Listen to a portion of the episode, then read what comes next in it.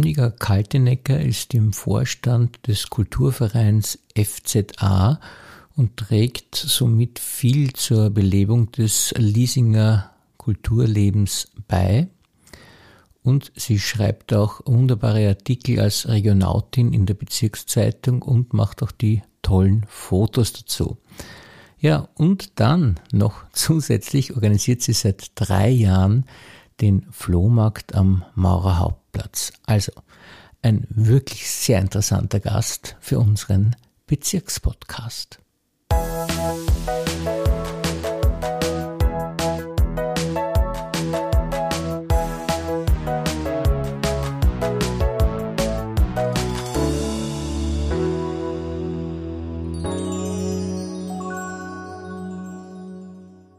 Herzlich willkommen, liebe Frau Kalteneck, und vielen Dank, dass Sie sich für uns Zeit genommen haben. Danke für die Einladung. Grüß Gott. Sie, Sie machen ja unglaublich viel. Man kann das gar nicht alles aufzählen auf den ersten Blick, aber fangen wir vielleicht einmal an bei Ihrer Berufstätigkeit, die Sie ursprünglich hatten, weil das hat schon auch ein Zeichen, dass Sie diese Managementfähigkeiten haben. Sie haben ein Geschäftslokal geführt. Genau, ja. Ich habe im ersten Bezirk eine Boutique gehabt für Designermode in Secondhand. Das habe ich zehn Jahre lang geführt. Und wie ist das so gelaufen? Ja, es ist an sich am Anfang sehr gut gelaufen. Das war so die richtige Zeit, also ab den 1990er Jahren bis zu den 2000er Jahren, Mitte der 2010er Jahre ist es sehr gut gegangen und dann habe ich das Gefühl gehabt, dass dieser Hype ein bisschen nachgelassen hat. Zeitgleich mit den äh, Veränderungen in der ganzen Modebranche, weil ähm, rund ums Jahr Abverkäufe waren. Es haben die großen Designer-Outlets sind dann entstanden und das war natürlich eine quasi Konkurrenz, der man nicht, der man nicht beikommen konnte der man nichts entgegensetzen konnte. Ich, ich glaube, es ist auch ein Problem mit dem Onlinehandel, nicht? Also auch vor allem mit diesen Tauschbörsen oder Willhaben oder so. Ich glaube, das ist auch eine ordentliche Konkurrenz für einen Second-Hand-Shop, dass da die Sachen direkt verkauft werden. Willhaben ist jetzt nicht die richtige Plattform, aber es gibt natürlich Plattformen speziell auch für Designer. Mode, ja. Ich bin ja dann eben nach den zehn Jahren, wo ich das, äh, das reale Geschäft äh, betrieben habe, bin ich dann in die virtuelle Welt äh, geswitcht und habe dann selber übers Internet meine Ware verkauft. Und äh, das war auch am Anfang eigentlich sehr gut und hat dann abgenommen. Aber Sie haben jetzt ein weiteres Standbein, ja, also dass er ein bisschen in der Branche, in dem Branchenbereich auch ist. Sie sind Organisatorin des Maurer Flohmarktes. Ja, genau, das ist was, was ich mir vor 20 Jahren überhaupt nicht vorstellen hätte können, dass ich auf einen Flohmarkt einmal gehe, weil das war so ein No-Go für mich. So, das passt überhaupt nicht zusammen, habe ich mir gedacht. Aber mittlerweile habe ich auch mm, meine Sicht auf die Dinge sehr, mm, ja, sehe ich jetzt äh, Verschiedenes eben ganz anders und jetzt passt das auch zu mir dazu, dass ich auch, ja, die Sachen, die man Flohmarkt verkauft, zum Teil auch wirklich Designer-Sachen, also auch sehr, sehr schöne Sachen, nicht nur klumpert. Ja, das, ist, das, ist, das Klumpert liegt immer im Auge des Betrachters. genau. Nicht für manche ist dieses sogenannte Klumpert unglaublich wertvoll, wertvoll und oft genau. ist es ja auch irrsinnig wertvoll. Ja, man glaubt, ja, man verkauft das um 10 Euro, was in Wirklichkeit ein paar tausend wert ist oder so. Und das macht ja den Reiz eines Flohmarktes auch aus. Und, und es ist auch für uns ein Riesenglück in Mauer, weil sie dadurch, äh, die Frau Gastner das ja aufgegeben hat, für die weitere Belebung des Mauer Hauptplatzes damit sorgen. Mhm. Ich mache das jetzt seit drei Jahren. Ist zwar gerade blöderweise in die, in die Pandemiezeit dann hineingefallen, aber wir sind jetzt frohen Mutes, dass es heuer endlich einmal klappt, dass wir alle Termine durchziehen können. Ja, die, die Ausdauer, die sie haben, die ist ja unglaublich, also und in allen Dingen eigentlich, muss man sagen, weil sie ja wirklich äh, sich zum Ziel gesetzt haben, die äh, praktisch das Leben in, auch das kulturelle Leben im Bezirk ein bisschen aufleben zu lassen. Das muss auch im, am Randbezirk in Mauer nicht äh, völlig tote Hose sein und sie, man kann da etwas machen. Äh, sie haben da einen Verein gegründet, das war 2014 und das ist aber sozusagen, hat schon vorher bestanden, äh, diese Organisation, und sie ist dann 2014 als Verein äh, gegründet worden. Worum geht es denn da genau? Das Projekt Freie Zeit Art hat sich das geschimpft. Das ist schon äh, im Jahr 1992 gegründet worden von meinem jetzigen Lebensgefährten mit drei anderen Kollegen und Kolleginnen.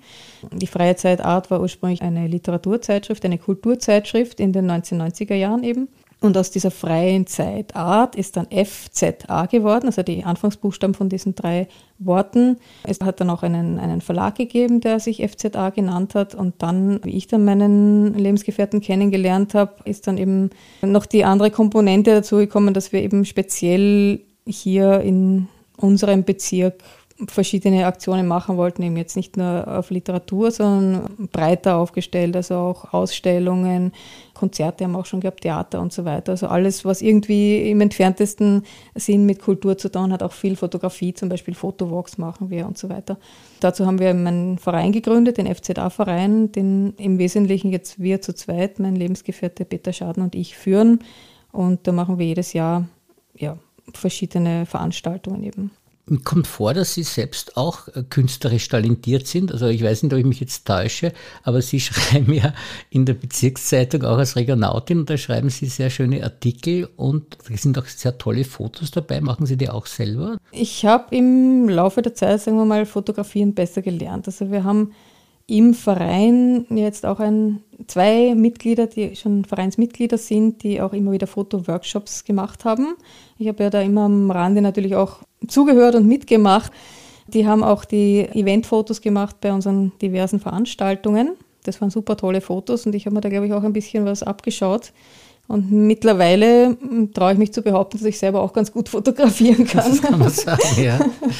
Schreiben haben Sie immer gut gekonnt, weil das ist ja auch keine Kleinigkeit, dass man so Artikel schreibt.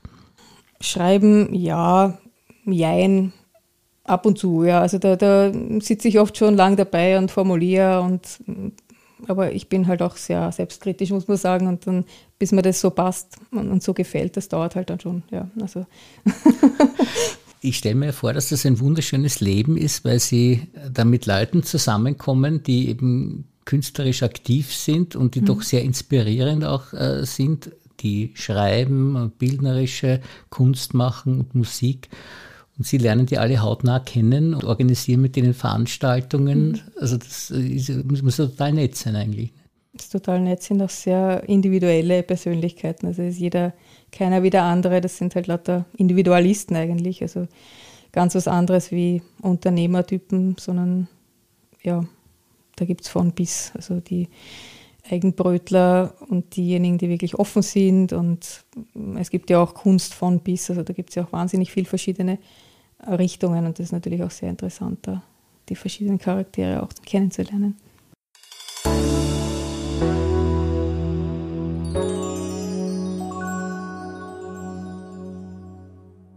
Sie haben ja also schon so Wettbewerbe auch veranstaltet. Mhm. Grundsätzlich kommt mir die Frage auch immer schwierig vor, die stelle ich auch den Galeristen, die ich schon eingeladen hatte immer wieder, wie beurteilt man jetzt eigentlich oder wie sucht man eigentlich die Künstler aus, mit denen man zusammenarbeitet? Was sind da Ihre Kriterien? Wettbewerbe haben wir Literatur- und Fotowettbewerbe gemacht.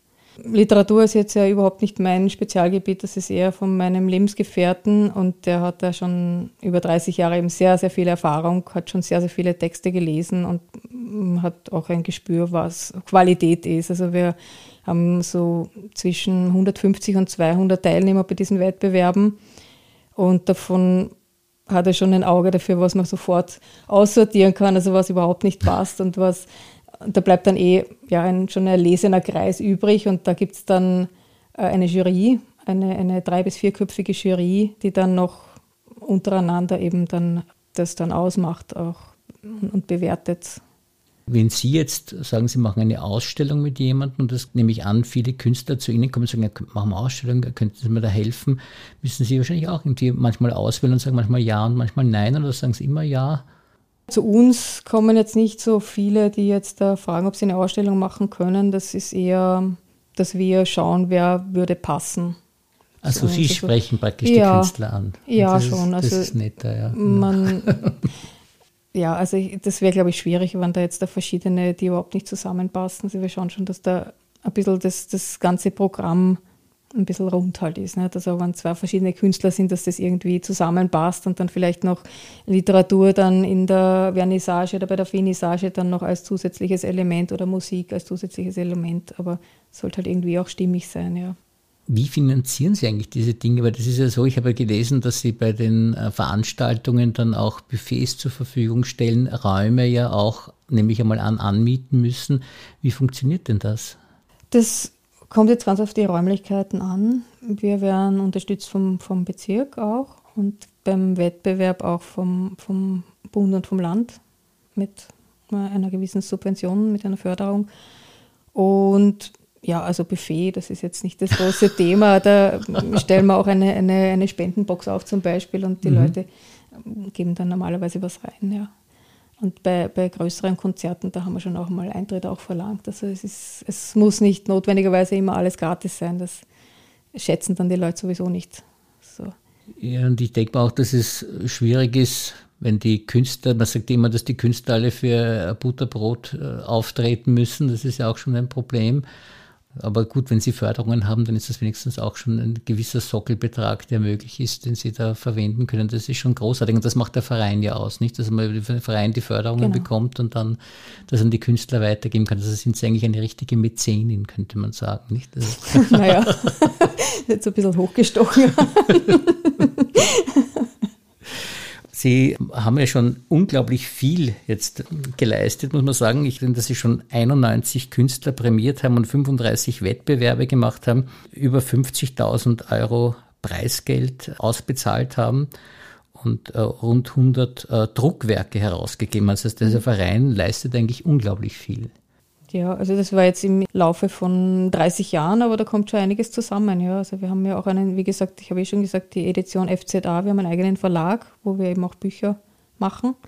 Das sind meistens Nischenprodukte, das sind auf der einen Seite Anthologien, wo die Finalisten Werke von den diversen Künstlern drinnen sind. Auf der anderen Seite sind das zum Beispiel Lyrikbände, Kunstbücher haben wir auch gemacht und eine Zeitschrift, die gibt es jetzt auch seit fünf Jahren, die Zeitschrift Fluchtraum, auch mit Lyrik, Kurzprosa, Grafiken, Fotografien drinnen. Das ist eigentlich eine großartige Idee, die Sie da verfolgen, weil Sie auf der einen Seite diese Wettbewerbe machen, wo sich mhm. die talentierten Leute dann bewerben können und die talentiertesten gewinnen auch. Und mit denen, nehme ich an, machen Sie dann gleich diese Anthologien, oder? Genau, ja. Die stehen dann da drin. Also der Gewinner steht immer drin und dann ein paar ausgewählte Finalistentexte, ja. Das heißt, wenn nicht gewonnen hat, braucht er auch nicht ganz traurig sein, weil da kann er wenigstens in der Anthologie dann vorkommen und, genau. und auf diese Art und Weise. Das sind ja oft, also es ist ja ein Nachwuchspreis im Prinzip, das soll ja Nachwuchsförderpreis sein, also für im junge oder weniger bekannte Autoren, die noch nichts veröffentlicht haben, so quasi als, als Start, auch als Starthilfe, dass sie dann mal sagen können, okay, jetzt habe ich schon einmal irgendein Buch gemacht oder einen Text in einem Buch.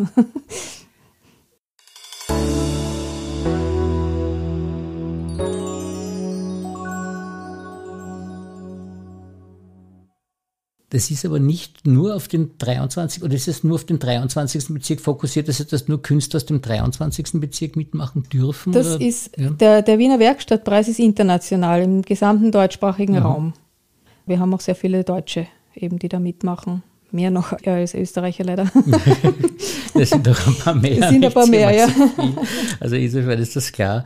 Und die Konkurrenz ist natürlich dann ganz schön groß, nicht? Weil die Deutschen natürlich auch äh, nicht auf der Nudelsuppen dahergeschwommen sind und auch gut schreiben können. Genau. Also, also, die anderen Projekte sind dann schon auf den Bezirk orientiert auch, also dass die Leute aus dem Bezirk nehmen oder sind, können welches, die auch von überall kommen, jetzt, wenn sie was ich die äh, Projekte machen, wo sie Fotowettbewerbe machen oder? Fotowettbewerb, wir haben es am Anfang in Mauer nur gemacht. Mhm. Das war ja zweimal das hat sich genannt Kreativ in Mauer. Das war speziell nur für Mauer. Das haben wir seinerzeit damals mit den, mit den Mauer Geschäftsleuten zusammen gemacht. Das war eben wirklich dann örtlich begrenzt. Ansonsten auch die Fotowettbewerbe, also alles, was Wiener Werkstattpreis ist, ist international ausgeschrieben.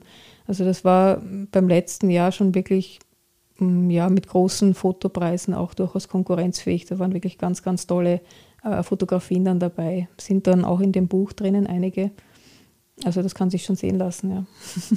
Die Preisverleihung, nehme ich an, ist dann immer auch in einem schönen Rahmen, wo dann die Leute auch vorgestellt werden und äh, Die Preisverleihung bekommen. letztes Jahr war in der VHS in Erla.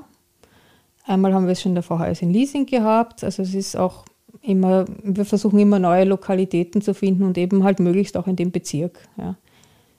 Und der Bezirk ist Ihnen sehr dankbar, nehme ich an, für diese Aktivitäten. Die Sie und unterstützt Sie auch entsprechend, ja. dass Sie die VHS ja, und so, dass Sie da nichts zahlen müssen dafür, sondern dass Sie da, da reinkommen einfach so. Und wir müssen schon ein bisschen was zahlen, aber, also aber, aber sie unterstützen uns natürlich und, und sie begrüßen das natürlich auch, wenn da jemand kommt und da solche Kulturveranstaltungen macht. Also das schon. Also da muss man unbedingt schätzen, weil es ja so viel Freude macht, nämlich nicht nur für die, die zuschauen, sondern auch für die, die mitmachen. Also sie spenden da viel Glück eigentlich den Menschen damit. Ich habe auch das Gefühl, dass sie ein bisschen so äh, interdisziplinär arbeiten, weil Sie haben ja hier ein äh, Projekt gehabt, das heißt Wortfetzen, glaube ich, wenn ich das mhm. richtig mhm. in Erinnerung habe. Worum ist es denn da gegangen? Die Wortfetzen, das war eine Idee, weil ich ja eigentlich aus der Fetzenbranche komme, ja. mir war das ja auch immer ein Anliegen, mir war es ja auch wichtig. Also ich bin nicht aus der Modebranche direkt, sondern das war eben eine spezielle Branche, die Secondhand-Branche, ja, weil äh, auch immer im Hinterkopf so der, die Ressourcenverschwendung und so ist. Man sollte auch upcyclen und, und wiederverwenden und so weiter. Das ist alles ein Thema für mich und da war eben die Wortfetzen eben auch die Idee. Das habe ich dann mit der Elli Seger und der Maria Fühnkranz, zwei Unternehmerinnen, die auch in Mauer zu Hause sind, realisiert. Die Maria Führenkranz-Vielhauer, die hat eben da auch gerade selbst ein Projekt am Laufen gehabt aus alten äh, Herrenhemden, die sie aufgetrennt hat und zerschnitten hat und dann neue Hemden zusammengesetzt hat daraus. Und die Elli Seger, die hat ja bis vor ein paar Jahren in der Gesselgasse ein Geschäft gehabt mit Textildruck. Die hat mit Holzlettern äh, Buchstaben gedruckt dann auf diese neuen Hemdkreationen. Und das haben wir eben Wortfetzen genannt. Und diese Buchstaben, also das waren lyrische Texte aus den Finalistenbeiträgen von unserem Wiener Werkstattpreis. Also so war das dann miteinander verknüpft. Ja. Und das haben wir dann eben auch im Rahmen unseres Grätzler das ist eine Woche, die wir immer im Herbst eben veranstalten, eine Kulturwoche. Im Rahmen dieses Grätzl Herbst haben wir das dann präsentiert, diese Shirts.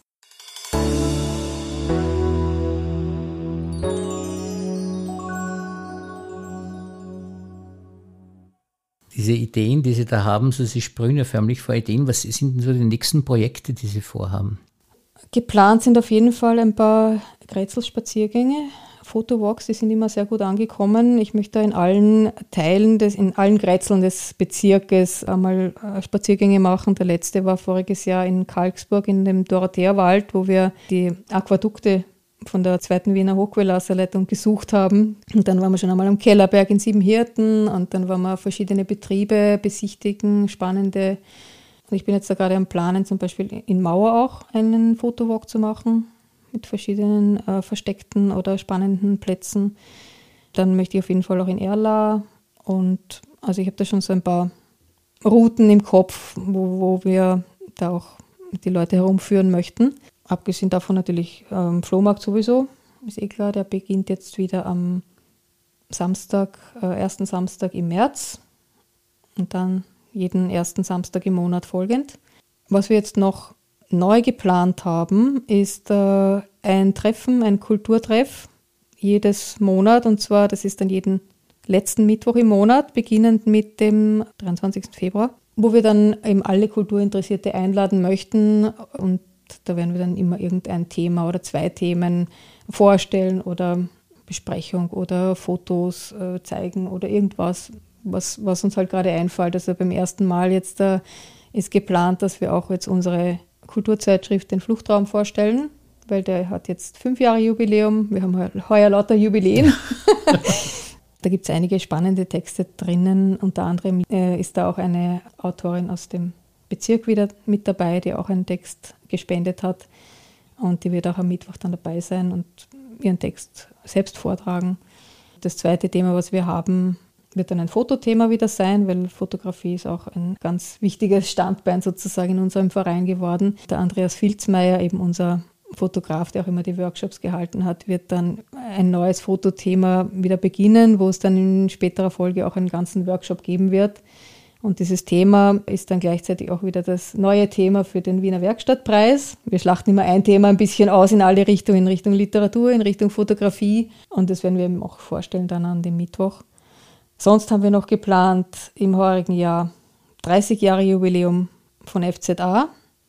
Das soll in erster Linie mal im siebten Bezirk in Ammerlinghaus stattfinden. Drei Tage haben wir da geplant, äh, wo es jeden Tag irgendein anderes Programm zu einem anderen Thema geben wird. Am dritten Tag ist dann auch spezielles Thema wieder Wiener Werkstattpreis. Und die anderen zwei Themen, die sind jetzt noch ein bisschen in der Planung, das kann ich jetzt noch nicht so genau sagen. Das ist ja unglaublich viel. Und Sie haben ja gerade eine Vernissage jetzt gehabt, die genau, ist abgeschlossen worden. Ja. Genau, ja, das war auch eine ganz tolle mit zwei Künstlerinnen. Das eine war die Ines Eck aus Berlin, die war sehr, äh, persönlich zwar nicht anwesend, aber die hat ganz tolle Bilder auch. Da haben wir einen Kunstfilm gezeigt. Schwanensee hat sich der genannt. Ja, der war sensationell zum Anschauen. Da haben wir den Film gezeigt und eben dann auch Videostills aus diesem Film äh, auf Leinwand gedruckt und die haben wir dann dort ausgestellt. Und die zweite Künstlerin war eine Künstlerin aus dem Nachbarbezirk, aus dem 14. Bezirk, die Karin Hartwagner, die war auch dann live vor Ort, die hat Skulpturen und äh, Collagen dort gezeigt, die beschäftigt sich sehr mit Abfallprodukten unserer Zivilgesellschaft sozusagen und macht daraus dann wieder Kunst. Auch sehr interessant. Dann haben wir jeweils zur Vernissage und zur Finissage Autoren da gehabt. Bei der Vernissage war das der äh, Mart Schreiber, Pseudonym Mart Schreiber, der Herr Martin Fozzi, der hat schon ein paar Romane geschrieben und hat aus seinen Romanen vorgelesen. Und bei der Finissage war der Marc Lenk, der eh schon sich auch selbst beim Podcast ja. vorgestellt hat und der hat auch seine, seine Bücher dort vorgestellt. Ja, das ist wirklich eine unglaubliche Leistung, die sie dafür bringen, was da alles gemacht wird. Wie, wie, vielfältig das ist und auch von den Themen kommt mir vor, dass sie da sehr auch am Puls der Zeit sind, gerade mit diesen Wegwerfprodukten, die zur Kunst gemacht werden. Ja, also die erste Kreuzlerbstwoche, die wir gemacht haben, war auch speziell unter dem Motto Upcycling oder Pop-Upcycling hat sich das genannt, denn es war ein Pop-Up-Lokal, ein leerstehendes Lokal, was wir zwischengenutzt haben. Und in dem haben wir dann äh, verschiedene Künstler eingeladen, ihre abgecycelten Produkte dort zu zeigen. Also es waren auch ganz tolle Künstler, wie ein Gary Sanders zum Beispiel, weiß nicht, der jetzt allgemein nicht bekannt ist, der hat zum Beispiel bei der Firma Garbarage lange gearbeitet. Die haben ganz tolle Möblagen zum Beispiel und verschiedene Sachen gemacht. Ja, und einige andere waren dort auch, ja, einige andere Künstler. Sind Sie eigentlich von Jugend an so interessiert gewesen an Kunst oder ist es erst später gekommen, dass Sie. Das ist eigentlich mit meinem Lebensgefährten ja. gekommen, kann man sagen. Ja, ich bin da eigentlich sehr quer hineingerutscht, kann man sagen. Die, die große Inspiration sozusagen, nicht? Und, genau, ja. ja. und er hat eben mit Freizeitart angefangen, mit Literatur und er hat auch früher schon eine Galerie selbst gehabt, einige Jahre im fünften Bezirk. Ich bin dann halt, halt ähm, da hineingerutscht und habe mich dann auch mehr dafür interessiert und aber nachdem ich jetzt nicht so der Spezialist für Literatur oder, oder Kunst oder so bin, habe ich halt irgendwie versucht, dann auch meine eigene Note hineinzubringen. Ja. Und dann ist wieder was Neues entstanden. Aber man sieht, dass sie gut zusammenpassen, offensichtlich. Also leicht ja. ist es ja nicht, dass man da jemanden so kongenialen findet.